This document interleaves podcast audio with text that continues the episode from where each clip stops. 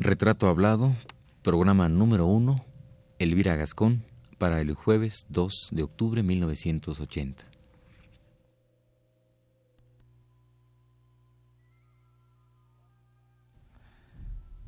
Radio UNAM presenta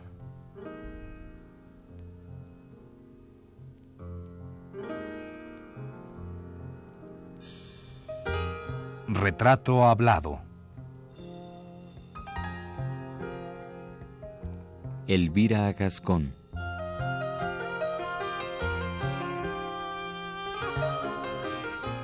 Un reportaje a cargo de Elvira García.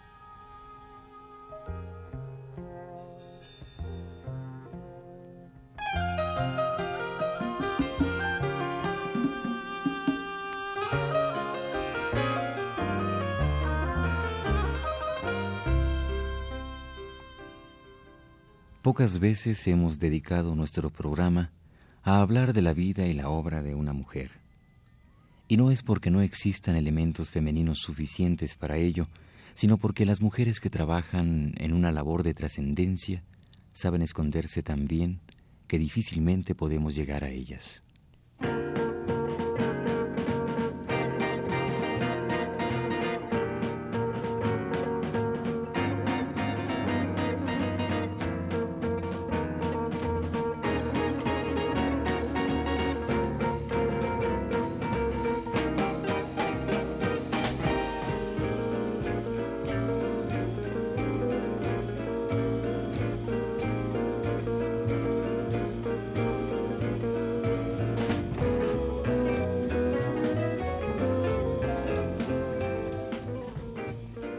En esta ocasión, nuestro retrato hablado gira en torno a una mujer terrenal y volátil, poeta y artista 100%.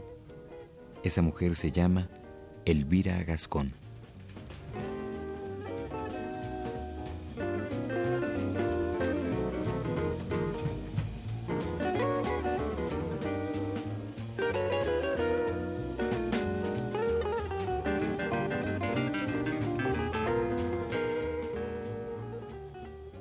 ¿Te acuerdas tú de tus primeras ah, épocas así infantiles de tu casa, de tu familia? ¿Cómo era el ambiente familiar? Bueno, yo los recuerdos míos siempre son van unidos a los animales, porque mi recuerdo, uno de los primeros, primeros, yo debería de tener yo cuatro años o así, es que yo dormía con una gatita, siempre dentro de las sábanas, así abrazada, como el que abraza un muñeco, dormía con mi gatita.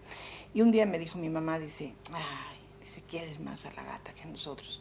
Y yo me quedé un ratito pensando y les dije, no, igual, igual. y entonces ellos dijeron que bueno, si nos quiere igual que a la gata, ¿verdad? Nos, adora. Entonces ese es uno de los primeros recuerdos. El ambiente familiar, pues normal. Mis padres tuvieron tres hijos, mi hermano murió ya, Pancho, mi hermana está en España. Y, es soltera, pero en realidad es la segunda madre de mis hijas porque se ocupan de ellas constantemente. Y yo que me casé aquí en México, que tengo dos hijas. Elvira, ¿de qué parte de España eres tú? Pues soy de, un sitio muy frío que se llama Soria, que realmente es, es como está alto y, no, tiene, no tiene círculo de montañas que lo proteja de los vientos, pues es, horriblemente frío. Allí dicen que el, invierno, que el verano es desde Santa, Santiago a Santa Ana, porque hoy es Santiago y mañana Santa Ana, o sea, no hay, es muy frío, muy frío. Claro. Esto, nieve. Sí, ¿Esto influye en ti, en tu carácter, la, el clima del de lugar? ¿Lo sientes o en tu inclinación? Bueno, fíjate que yo creo que sí, aunque llevo 40 años en México, no creas. Sin embargo, ese clima austero, vamos a llamar tremendamente austero, ha influido. Porque una vez una de mis hijas me diagnosticó, dice, mamá, tú eres austera. Y claro, entonces me empiezo, digo, pues efectivamente yo soy de una austeridad absoluta. Y yo creo que influyó la, la llanura de Castilla. Claro. Influyó. Si hubieras vivido en un clima tal vez más cálido, más... Claro. sería otra cosa, pero ese clima y esa, esa, esa llanura que cantó Machado, ¿no? Ese horizontal solamente de trigo, solamente de nieve y esos vientos y esos castillos, pues, pues influye y, y, como yo digo muchas veces, ¿cuántas monjas habrá más callejientas que yo? Porque yo no salgo, estoy siempre en los talleres trabajando y eso. ¿Y siempre ha sido así, Elvira? Siempre. ¿Desde que te acuerdas? Desde sí, no, pero además soy alegre, no creas que soy una tristeza andando, no, no, yo soy muy alegre, pero al mismo tiempo seria y a usted. Es más, pregúntamelo y yo te lo contesto.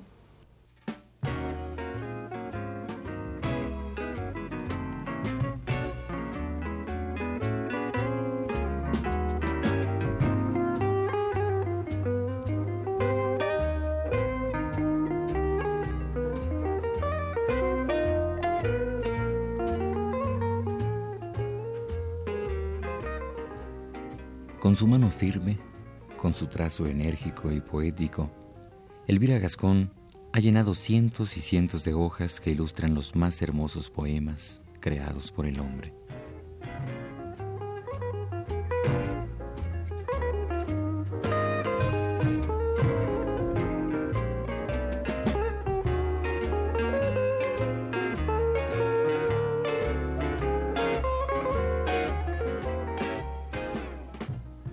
Elvira, eh, tú hablabas hace un momento de Machado Sí. en relación al, al ambiente, al paisaje Sí. de tu, de tu De mi patria provincia, chica. sí, de tu patria chica. ¿Qué, qué influencia tiene Machado posteriormente cuando tú sales de...? de- No, Machado en, en mí ninguna, pero es que me acuerdo de, por ejemplo, cuando dice Castilla miserable, ayer dominadora, envuelta en tus andrajos desprecias cuanto ignoras, ¿no? Y otras veces dice Soria fría, Soria pura, etcétera. O sea, él vivió muchos años en Soria y que se casó allí con una inválida, por cierto, que eso nada más lo hace un poeta. Y claro, a mí lo que eso me parece muy hermoso de Machado, pero, pero no ha influido para nada en mí. Y fíjate lo que es también grave. Todo el mundo me pregunta, ¿y no ha influido la pintura mexicana en ti? Pues no, nada. Absolutamente nada. Admiro los pintores buenos mexicanos como Clemente Orozco, los colores de Tamayo y eso los, los admiro. Pero de ahí a influirme, no. O sea, es que yo ya vine un poco mayor, yo vine de 28 años, sea, totalmente formada. Si hubiera venido 12, 13 años, pues hubiera sido distinto. Pero ya 28 años, la carrera terminada, yo estudié 6 años en la Superior de Pintura de España, tengo mi título de pintora, pues ya vine muy hecha, muy hecha. Y ahora sí, a los 28 le añades 40, sabes mis años, pero te callas. es como, como una adivinanza, ¿no? Sí. Elvira, pero tú después de que, de aquellos ah, primeros recuerdos que ahorita tú has mencionado, eh, supongo que tú haces una escuela normal, la, la, la primaria normal. O Sí, sí, claro. escuela y todo eso. Yo quería desde siempre entrar a pintar, pero no se permite hasta los 18 años en la escuela superior.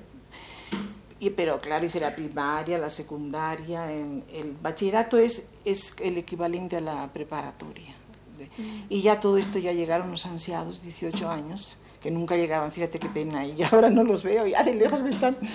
Este, llegaron los ansiados, 18 años, ya oposité y, y obtuve, no entra, hay que entrar por oposición en esa escuela, no, se presentan unos 300 todos los años y la cabida son 60. Entramos dos muchachas y los demás muchachos y, y ya fui muy feliz seis años, pinta y pinta y dibuja y historia del arte y, y pinta y dibuja y ya es la felicidad absoluta. Claro.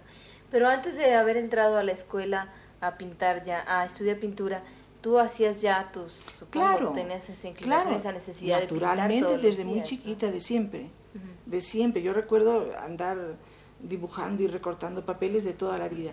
Y después, cuando era más chiquita, pues iba a lo que se llaman ahí escuelas de artes y oficios, que son para obreros. Por, pues algo aprendía. Yo, luego en Málaga, la escuela de San Telmo, que es bastante buena. También allí, pues es- hasta que ya. Bueno, pero lo terrible, lo, no sé si terrible o los hados así lo dispusieron, porque no hay, mm, los adjetivos hay que dosificarlos bien, no es terrible. Estaba dispuesto, era, era el destino, ¿no? Acabo en el 36 mi carrera y en el 36 es la guerra. Y, o sea, yo en España no he hecho nada.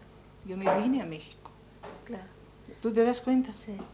No, estuve tres años, hasta 39 me vine porque estuve haciendo trabajos de guerra, ¿no? De, pues, ayudando. Yo en un desplegado que salió, que todos los civiles deberíamos ayudar, yo estudié el desplegado y dice Junta de Incautación del Tesoro Artístico Nacional, digo, pues esto, artístico. Entonces me fui y allí trabajé muchísimo durante tres años. Por supuesto es trabajo de guerra, sin sueldo ni nada, hasta domingos y todo. Y fue también una época extraordinaria porque tantas cosas hermosas pasaron por mi mano, tantos mm, objetos, libros, cuadros que venían del frente, que los traían las brigadas de recuperación. Y allí conocí a la persona que iba a ser mi marido, el presidente de esa junta. Eh, era el arquitecto Roberto Fernández Balbuena, pintor y arquitecto. Y yo era, como yo tenía el título fresquito, fresquecito, cuando yo llegué a esta junta no me, me dieron categoría de, pues ya de, auxiliar técnico, ¿no? no de achichingle corriente, ¿no? ya fui auxiliar técnico. Entonces trabajé con gente muy preparada, yo, yo recuerdo que trabajé con gentes extraordinarias, y fueron tres años fantásticos, agotadores. Después se acabó la guerra y a todo esto ya mi marido se había, había salido y mm, estuvo en París, después en Estocolmo y ya las últimas cartas me llegaban desde México y me, decía, no regresaré a España. Efectivamente, no regresó. Vente aquí y aquí nos casamos. Entonces eh, yo vine en su seguimiento, como dicen, este, y aquí nos casamos. Tuve un recibimiento extraordinario, pero extraordinario y sigo. Que yo he sido especialista en, en, recoger gente estupenda. Mira, nada más te digo que me regalaron la boda el, el que entonces era arzobispo Luis María Martínez, en catedral, en el altar mayor, en el altar de los reyes. Tú te das cuenta que viene una señora con, traje de, viaje y a casarse con un refugiado, que mi marido era exiliado, y, y, resulta que me dice, pues nos va a casar el arzobispo, no, el arzobispo no, fue otro padre, pero en fin, el arzobispo ha ordenado que la boda sea en catedral, en el altar de los reyes, que es, que es, increíble, es impresionante. Entonces cuando llegamos, el órgano empezó a tocar, y, todo el altar vestido de blanco. Yo estaba emocionadísima, digo, pero qué recibimiento es este, ni, que, ni a una princesa, ¿no? ¿Esto cuánto tiempo después de tu llegada fue enseguida? De tu pues enseguida, este, a los cuatro o cinco días, porque no podíamos, yo no podía gastar en hotel a, a casarse a la carrera y, y a trabajar. De modo que eso, así fue mi entrada en México, que no se puede pedir más. ¿eh?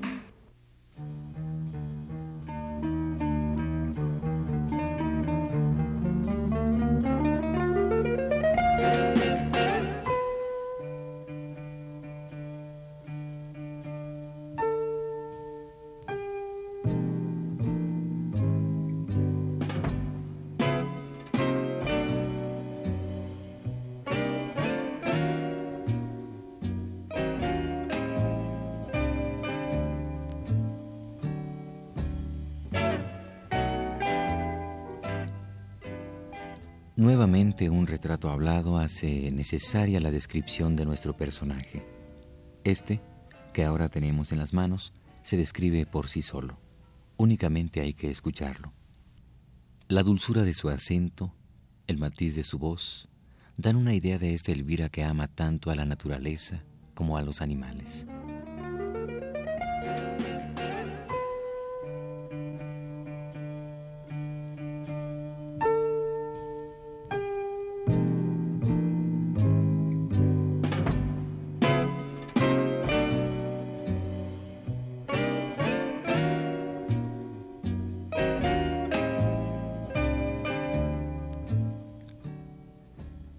Rodeada por más de sus 15 gatos, Elvira Gascón vive una vida de ardua disciplina artística, disciplina que para ella no tiene nada de difícil, pues toda su existencia ha estado consagrada al intenso trabajo.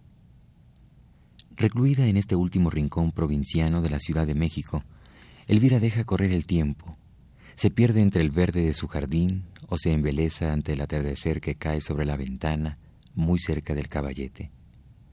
El sol entonces antes de desaparecer, ilumina por último el óleo que desde hace algunos días ocupa las manos y la mente de esta pintora.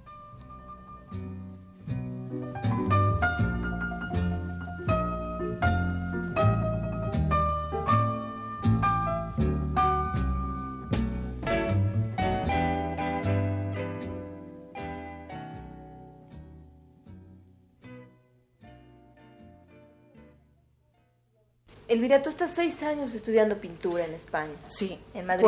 Cuatro, era la, cuatro, con cuatro años tienes tu título eh, de pintura o de, o de escultura o grabadora o lo que quieras.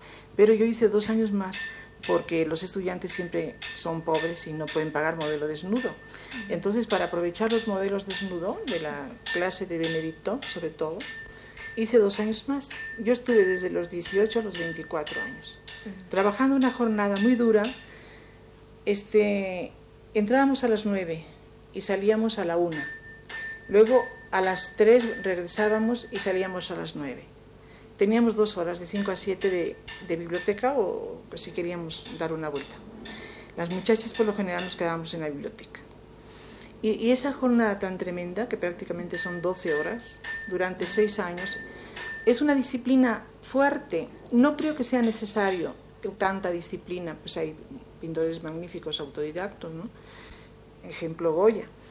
Pero, pero tampoco estorba, fíjate esa enorme disciplina no estorba y ya te, te, norma para la vida entera. ¿A ti te ha servido esta? ¿Cómo no? O sea, para mí el trabajar todo el día lo encuentro tan normal que ya no es decir, bueno, voy a trabajar una hora, dos. No, yo encuentro muy normal trabajar todo el día. Sí. Parte ya de tu vida. Sí, sí. Bueno, Elvira, entonces decías tú que tal vez por la casualidad, por no sé qué destino, qué, el destino. qué cuestiones ahí. Sí. Tú terminas tu carrera exactamente cuando, cuando empieza la guerra. Exactamente, fíjate qué cosa.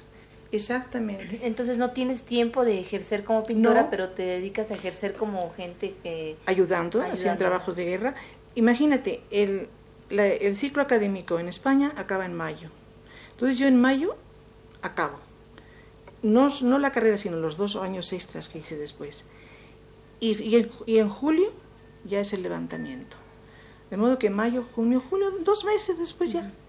Entonces, te, me dedico a hacer este trabajo tan interesante, como te decía antes, que es el ayudar en la Junta de Incautación del Tesoro, donde llegaban diariamente camiones de los frentes con imágenes medio quemadas o otras no valían nada, pero claro, los milicianos no, son peritos en escultura ni en pintura, pero se recogía todo, se separaba ya los sótanos del arqueológico se iba acomodando y fichando y, luego se va a unos inventarios extraordinariamente minuciosos.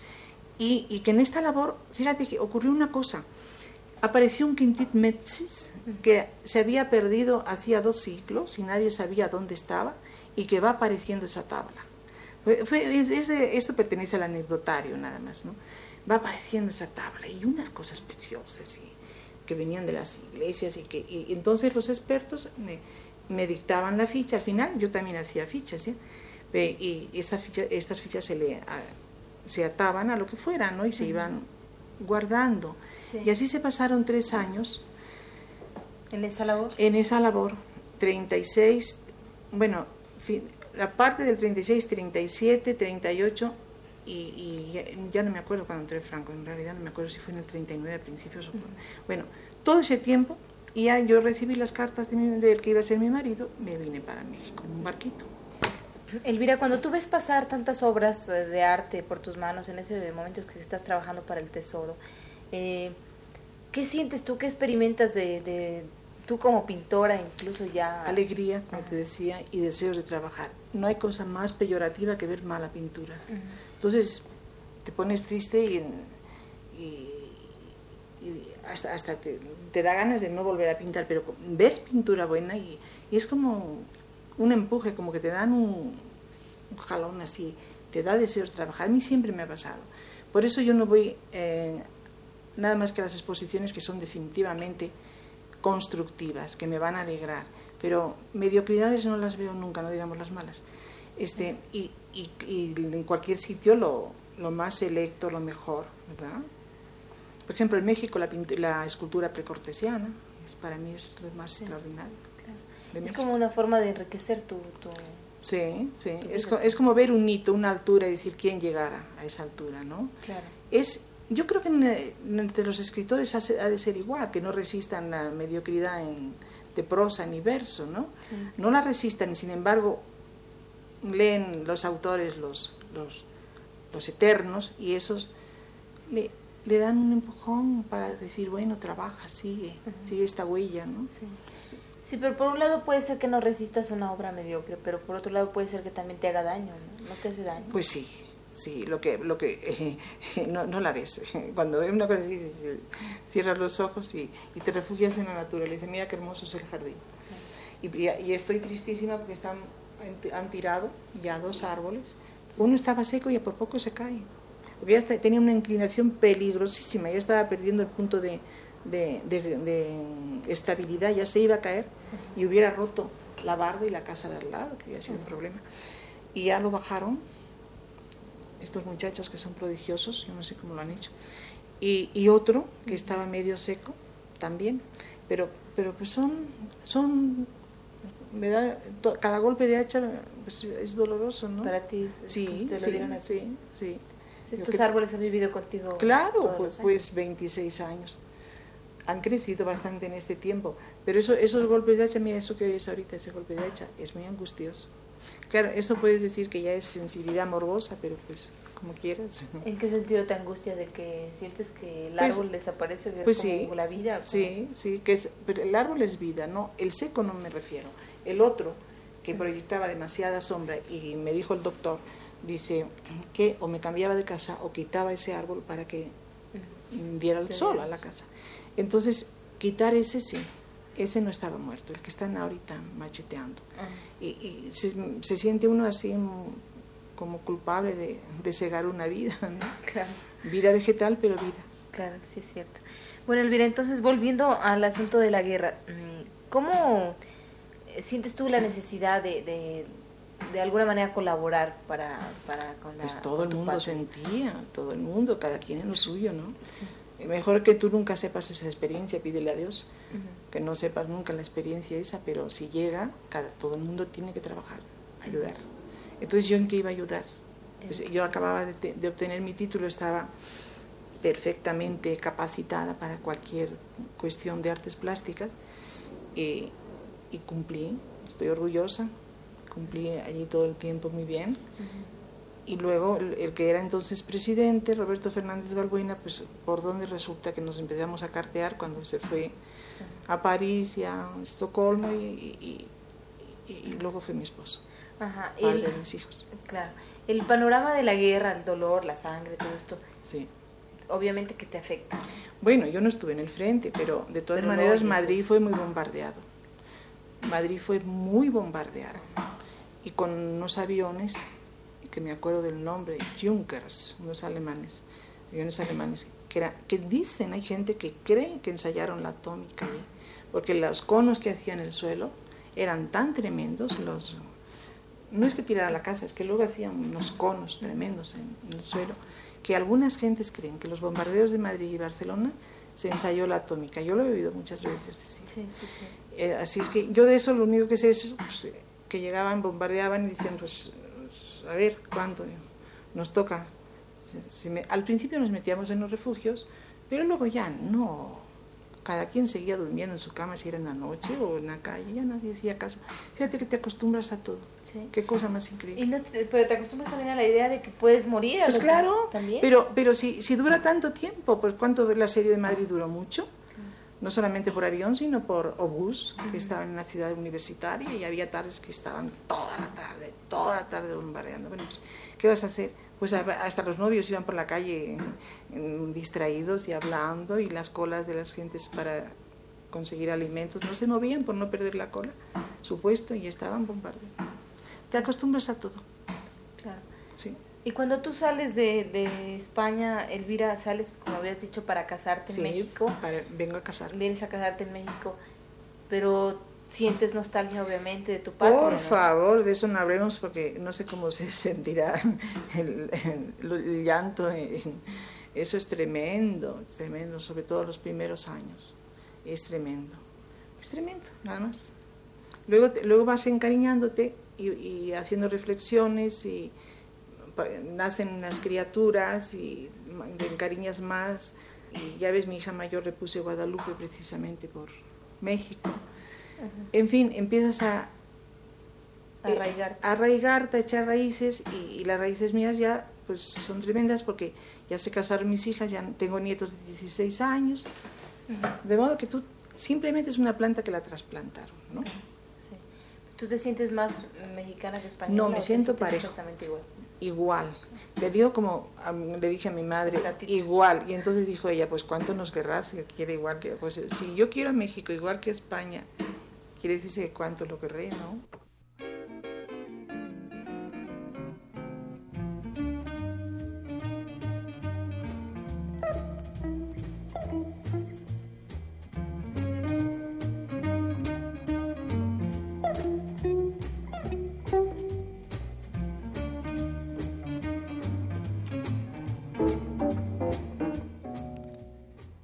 De la pintura de Elvira Gascón, de su tierra natal, España, de la Guerra Civil Española, de la terrible afición a la lectura de los clásicos, del amor a los animales y a la naturaleza, de todo eso habrá que hablar con Elvira. El programa de hoy quiso ser solo una mera introducción a este gran universo de la sensibilidad que es Elvira Gascón.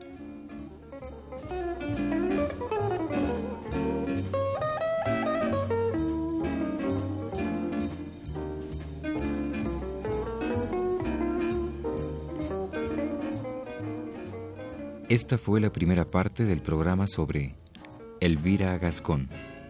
Le invitamos a escuchar la segunda el próximo jueves a las 10 de la noche.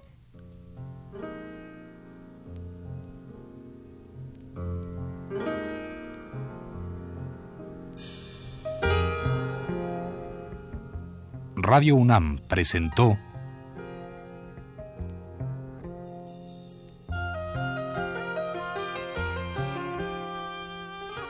Retrato Hablado. Elvira Gascón.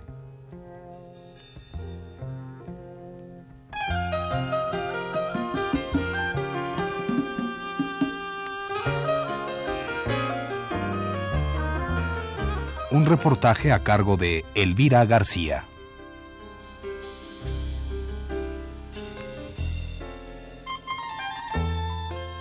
Conducción técnica de Manuel Garro en la voz de Fernando Betancourt.